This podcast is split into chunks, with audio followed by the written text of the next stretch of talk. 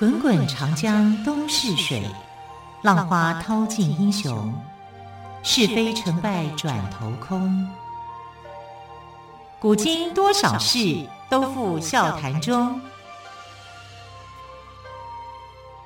陪你说历史，汪培制作主持。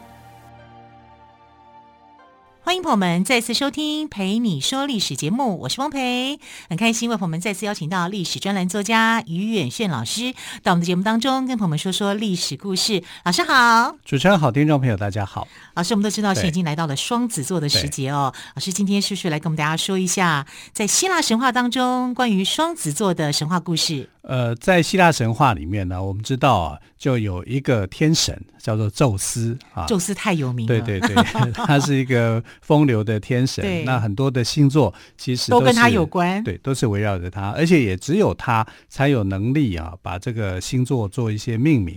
当然，我们知道后世命名是个星座啦，只是说在希腊神话里面呢，他拥有这样的一个绝对主宰的能力。那他。他的眼神哦，常常就是投向人间的美女。谁叫人间的美女那么样的一个漂亮啊？所以我觉得天神是不是太闲了一点呢？对，他都没事做，专门看美女了。对啊，因为自从打败了一些巨人族之后，或是做一些什么，他基本上就没事，他就开始享受人生了。开始。其实应该是，嗯，就是对啦，是享受人生啦。嗯、但是这个其实不太应该，对不对？对啊，这是一种背叛嘛。嗯、啊，他常背着老婆都做一些背叛的事情。那这次他又怎么样做一些背叛呢？他又爱上谁了呢？对，他爱上了斯巴达国王廷达瑞俄斯的这个王后，叫做丽达。丽达其实是斯巴达国王的这个王后啊，长得非常非常的漂亮。可她已经是王后了耶，代表她已经结婚了耶。是啊。但宙斯还是爱上她，对，天神还是爱上她。哎，谁叫她这么美丽呢？啊，所以她的美呢，是连天神宙斯都想要跟她接近的。那有一次呢，丽达皇后跟她的侍女们来到王宫附近的一条河流去玩耍。那这条河流上面呢，常常就有天鹅在河面上自由自在的悠游。哇，那突然之间呢，他就发现了一只雪白的天鹅，雪白色的哦，啊。呃，如果你画成黑天鹅就不对了，要画成白天鹅。那这个白天鹅非常的漂亮，那脖子非常的悠长，那个弯曲的线条更是完美。所以他在河面上看的时候，怎么有这么漂亮的白天鹅？好，就是望着天鹅在那边发呆，然后那只天鹅就这样子游了过来，哎，好像跟他有这种呼应一样，哈，好像就是来找丽达来聊聊天的。你想想看，这只丽达会是谁？当然就是宙斯变的啊！好，那他的目标呢，就是丽达，所以天鹅在河面悠游的姿态，深深地吸引着丽达的这个注意。那天鹅游了一会儿以后啊，就靠近这个丽达的身边，好像要贴身靠近丽达一样。那王后就有一种感觉，好像跟着这个天鹅，他好像有一种非常愉悦的这种享受，那种感觉。啊整个人是非常非常的舒服的。那在这样的一个状态以后呢，他就这个呃看到这个白天鹅就离开了啊，然后他就回到王宫啊，就跟他的这个丈夫啊，就是斯巴达的国王廷达瑞俄斯啊。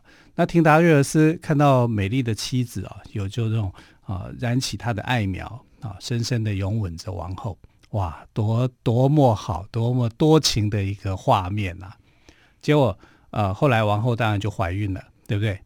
然后最奇异的一件事情就发生了。什么事情？王后生了两颗蛋。王后生了两颗蛋，对，这要是在中国历史上，可能王后就被视为妖孽，被赶出宫了。对啊，甚至会被判被判刑。狸猫换太子。对呀、啊，那这个王后有受什么惩罚吗？没有，没有啊。他他先生也就国王，还是欣然接受他。生的这两颗蛋，所以是神话故事嘛？是吗？神话故事，对啊。啊，啊，他生了两颗蛋哦，但都不是国王的，都是宙斯的吗？有啊，有宙斯的，也有国王的啊，非常非常的混乱啊。利达也不知道为什么他竟然会生蛋，他又不是天鹅，对不对？然后他也不知道为什么自己会生了两颗蛋。这那两颗蛋的话，其实就跟天鹅有关嘛，因为鹅是禽禽类的动物嘛。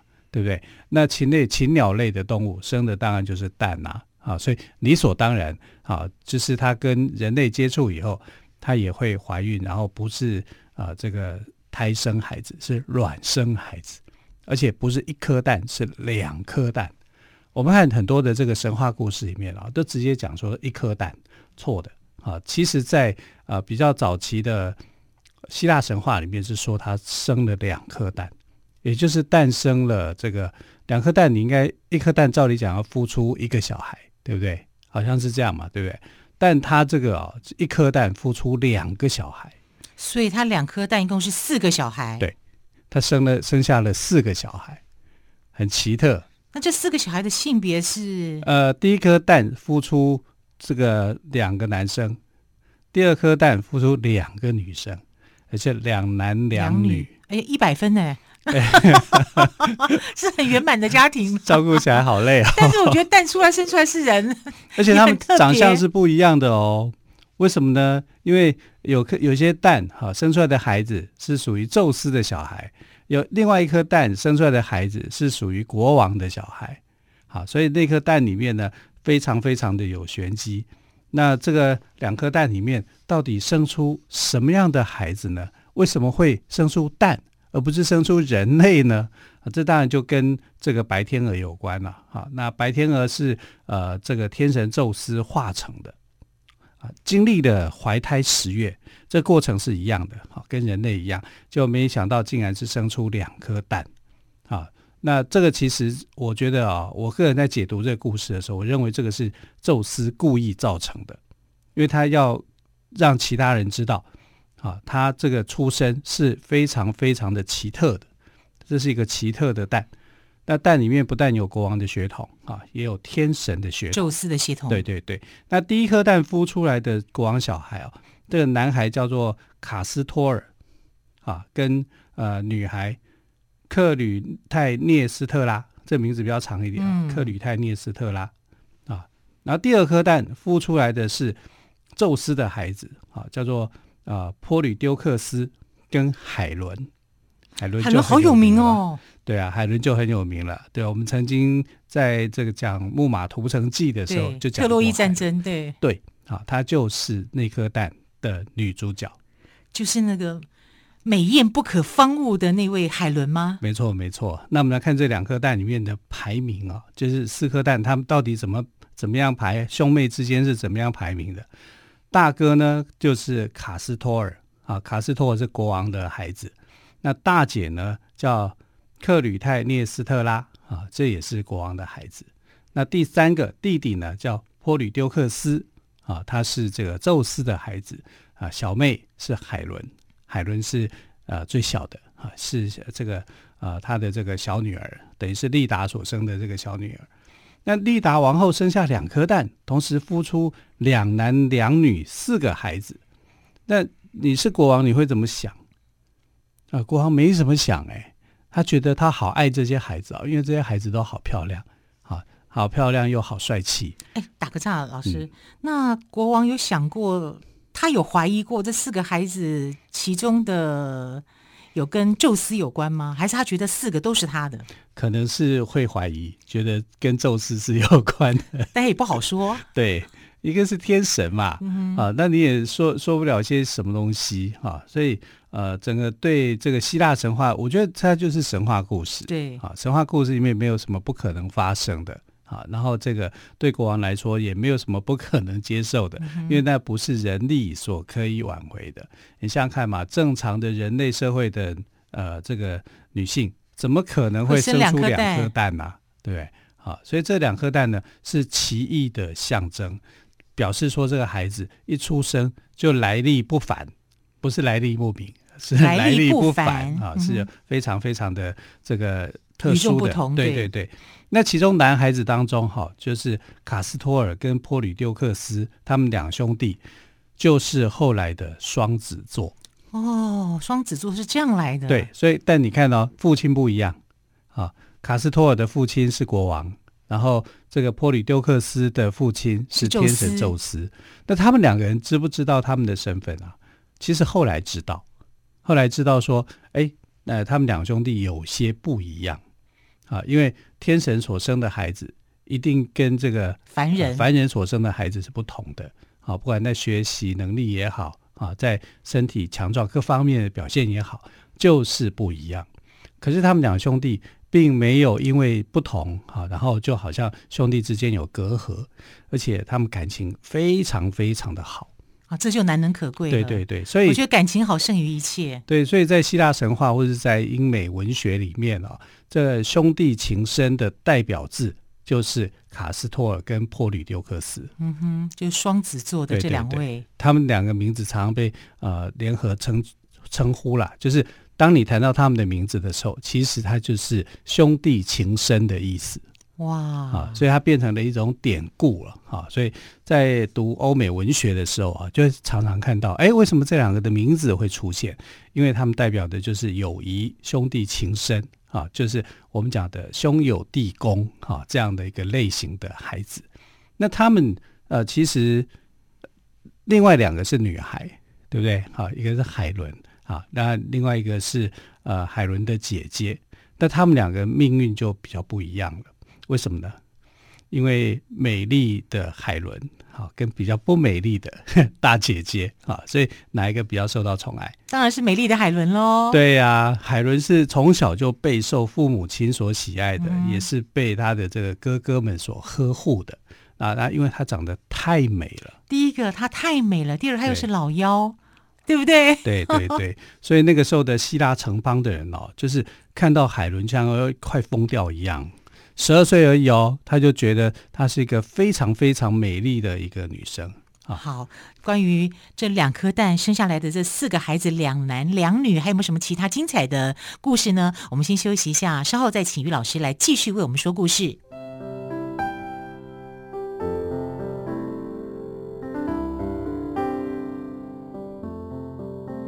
听见台北的声音，拥有颗热情的心，有爱与梦想的电台，台北广播 FM 九三点一。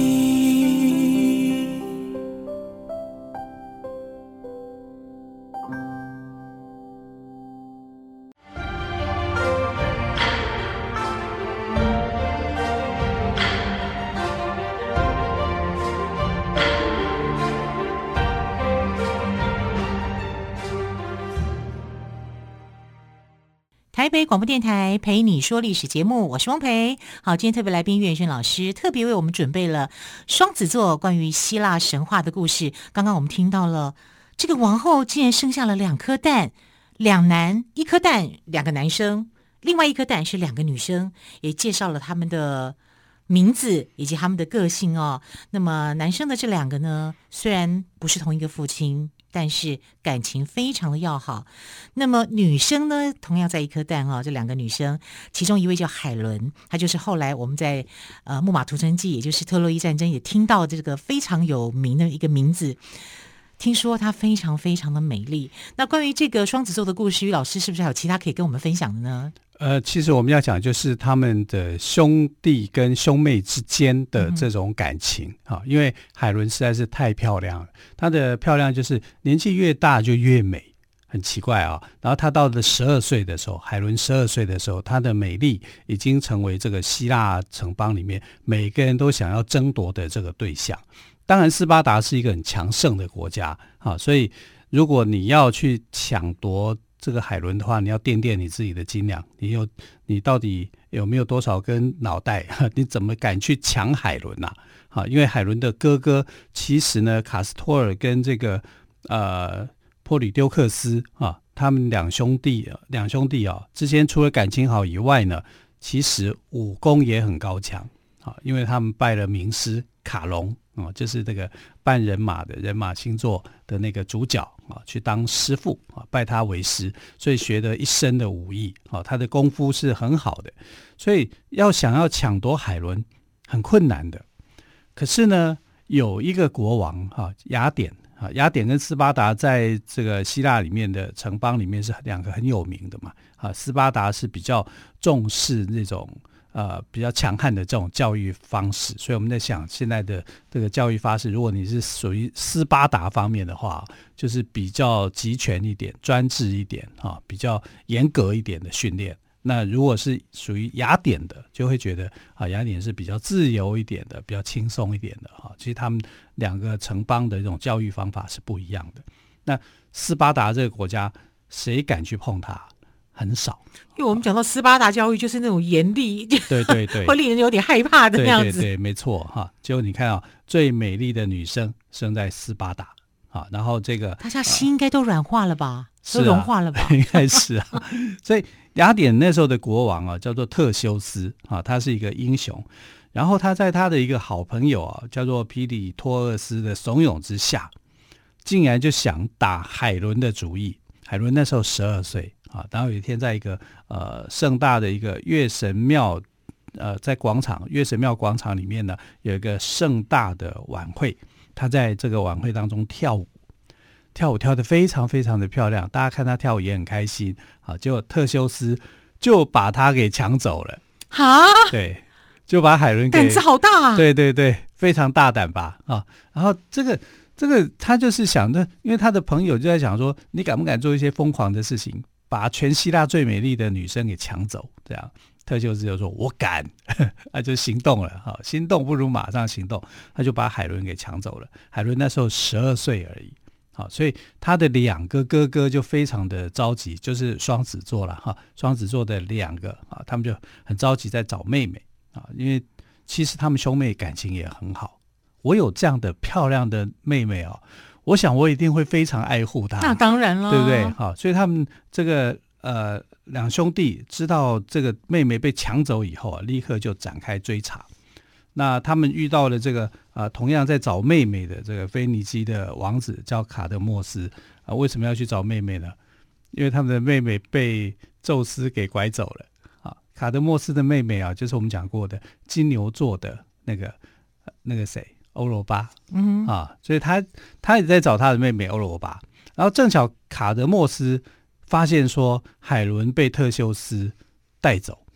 啊，这正好他看到，所以他就把这一幕，哈，就跟这个双子座的两个哥哥就讲了，说：“哎，我看到你妹妹，你妹妹呢被劫持到这个啊阿迪卡索这个地方，啊，他告诉他啊，他人还在哪里？那呃，卡德莫斯也正好就是有这样的一个关系啦，好，所以就跟双子座就连接上了。所以我们可以看到金牛座跟双子座有没有关系？”还是有一些关联的，嗯啊，所以卡德莫斯就这个告诉两兄弟啊，两兄弟呢就从特修斯的手上又把他的妹妹给夺回来，因为要打赢他们两个其实不容易。虽然特修斯是一个英雄，但是他年纪已经大了。啊，所以他就只好就看着自己到手的一块肥肉就飞了。其实你怎么可以去抢人家的呢？就是啊，对不对？但这个故事也告诉我们啊，就是呃，古希腊其实这种争夺美女的事情太多太多了。欧罗巴不是也是被抢走的吗？啊，所以海伦也在也被抢，只是他。十二岁哦，我们要特别注意的是，他的年龄才只有十二岁，十二岁而已就已。我们小学刚毕业，对，还 没准备要念国中。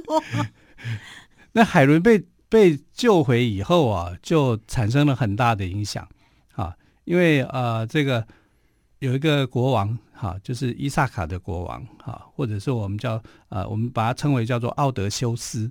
奥德修斯在其实我们谈过他。啊，就是《木马屠城记》里面献出木马计的这个人，就是奥德修斯。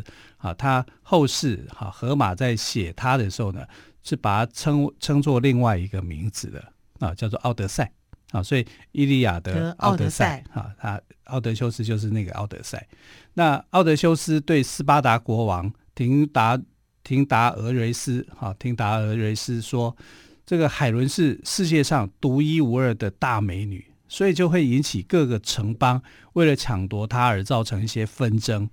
那你一定要去做预防啊，啊，不然每个人都在抢你女儿啊，抢你女儿的话就很麻烦啊。所以奥德修斯就聚集了很多的这个希腊城邦的这些君主啊，然后就在斯巴达国王廷达瑞尔斯的面前发下一个誓言，就是说我们呢，呃，如果我们要去娶海伦的话，各个城邦都可以有。都可以有机会去娶海伦，但是有两个条件一定要遵守。第一个条件就是呢，尊重海伦未来对丈夫的选择的意愿。这个还可以立一个。对，还可以立一个法，立一个一个 为了一个女孩子，真的是很不简单。因为她太漂亮，太美了，她太漂亮了，要要立下一些规则，一定要一定立，一定要立下规则，不然整个城邦会大乱。嗯、好，就是。彼此会你攻我夺这样子哈，所以第一个条件就是要尊重海伦哈未来对丈夫的选择的意愿。哎，我觉得这个还立的还蛮好的。对呀、啊，蛮蛮有女权的哦。是啊，在那个时代有这样你可以想想看，距离现在三四千年的时候的一个希腊，竟然可以做下这样的一个决定。啊，那是多了不起的一件事情啊！这是女权上面也很有很有保障嘛，对不对？这本来也是这样。我们现在人在看的话，会觉得说啊，不就是这样吗？你应该去尊重吗？可是如果拉到那么远的一个时代来讲，这就是一个创纪录的，没错啊，非常了不起的一个这样的一个条件。那这个条件当然大家也没有话说嘛，对不对？啊，如果今天啊谁抢了海伦，那海伦说我不要。不要就是不要，他就是可以拒绝，所以你必须要去尊重女性的这个呃选择的意愿，绝对不可以强迫她。换句话说，海伦所选择的丈夫是出自于她呃内心的，哈，她追随她的意愿所选择产生的。那如果有人去抢夺海伦呢？各个城邦也要为这个海伦的丈夫出一口气，把海伦给救出来。哦，所以也很尊重海伦的先生，就对了。对对对，一个海伦就一个海伦就可以立个两个法则了。呃，没错，对，誓言哦，而且这个誓言哈，在当时是非常有效的，比你定什么规则都都强，是有效力的。对，哈，因为呃，这个宙斯是保护誓言的神，啊，如果呃，如果你这个违背誓言的话，你就会受到天神宙斯的处罚。啊，所以呃，在天神宙斯前面发这样的誓言的话，这是不得了的一件事情。所以后来这个奥德修斯所做的这个条件呢，后来称为叫做廷达瑞俄斯誓言。廷达瑞俄斯誓言呢，是在古希腊哈希腊神话里面呢，变成是一个很有名的一个例子啊，因为它也暂时能够阻止因为海伦而引发的一个纷争。那海伦后来情归何处呢？那因为这个呃要遵从她的意愿嘛，然后你又要去保护海伦的丈夫的一个权益嘛。那当时在希腊城邦里面啊，麦西尼国王阿加曼农的弟弟叫做梅内劳斯啊。那梅内劳斯呢，后来就迎娶了斯巴达公主海伦，他就变成了海伦的丈夫了啊。主要是呃后来他的一个结果就这样。当然，我们也更知道，后来来了特洛伊的王子帕里斯啊，把他给抢走了。那也有一个说法，就是说，呃，帕里斯跟海伦，海伦恋爱上他了啊，因为这个受到了爱神的这个祝福的关系，因为他们当时有发生了一些争执啊，有一些问题，为了抢金苹果啊，然后就啊给了帕里斯王子一个承诺，就是你会娶，你会娶到一个全世界最漂亮的女生。这个女生就海伦，然后就引起了特洛伊的战争。嗯、哎呀，没想到双子座竟然跟后来的特洛伊，战争也有关联，也有关联。对，对好，非常谢谢岳远逊老师今天跟我们说双子座的故事哦。其实还有更多更精彩的，也欢迎朋友们明天继续收听哦。拜拜，拜拜。